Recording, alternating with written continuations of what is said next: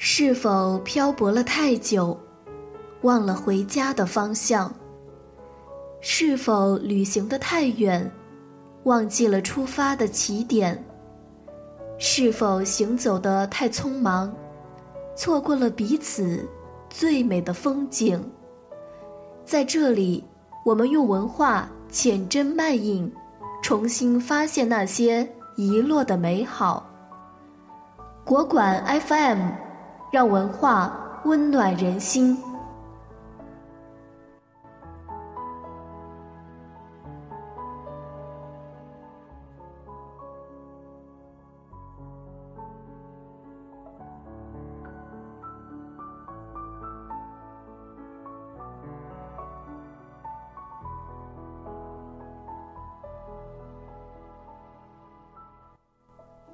思念，吴念真。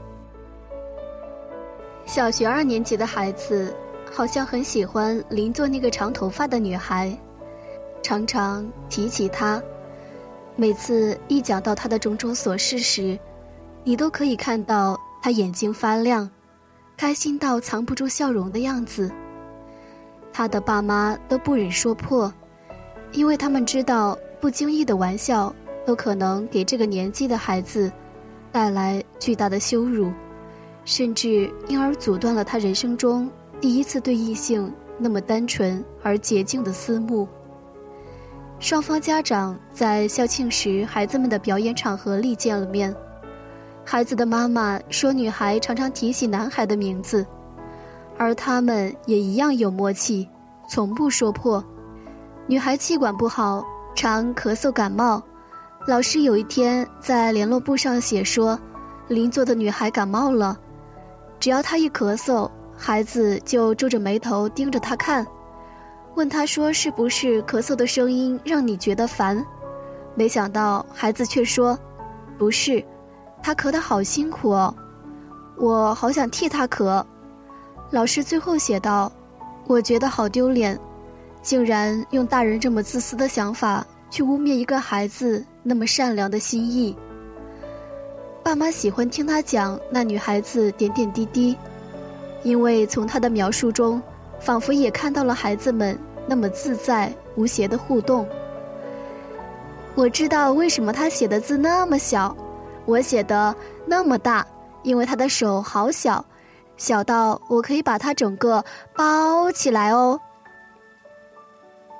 爸妈于是想着孩子们细嫩的双手紧紧握在一起的样子，以及他们当时的笑容。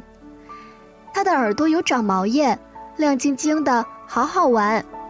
爸妈知道那是下午的阳光照进教室，照在女孩的身上，女孩耳轮上的汗毛逆着光线，于是清晰可见。孩子简单的描述中，其实有无比深情的凝视。三年级上学期的某一天，女孩的妈妈打电话来说他们要移民去加拿大。我不知道孩子们会不会有遗憾。女孩的妈妈说：“如果有，我会觉得好难过。”没想到孩子的反应倒出乎他们意料之外的平淡。有一天下课后，孩子连书包也没放，就直接冲进书房。搬下世界旅游的画册，便坐在地板上翻阅起来。爸爸问他说：“你在找什么？”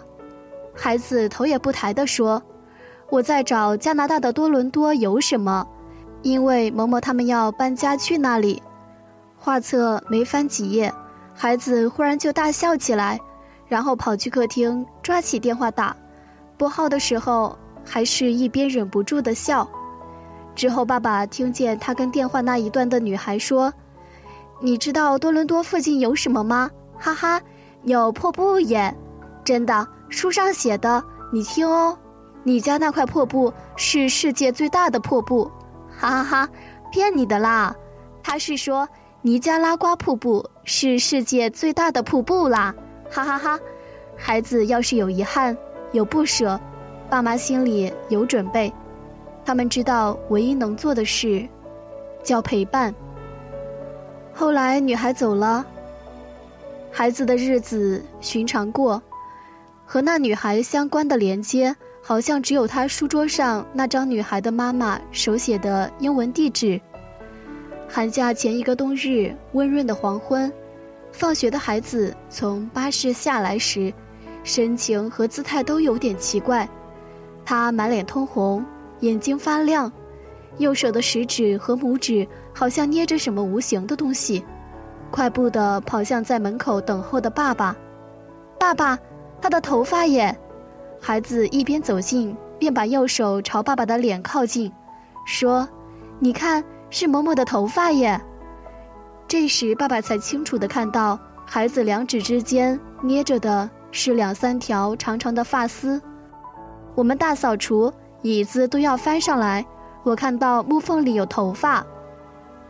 孩子讲的既兴奋又急促，一定是某某以前夹到的，你说是不是？你要留下来做纪念吗？爸爸问。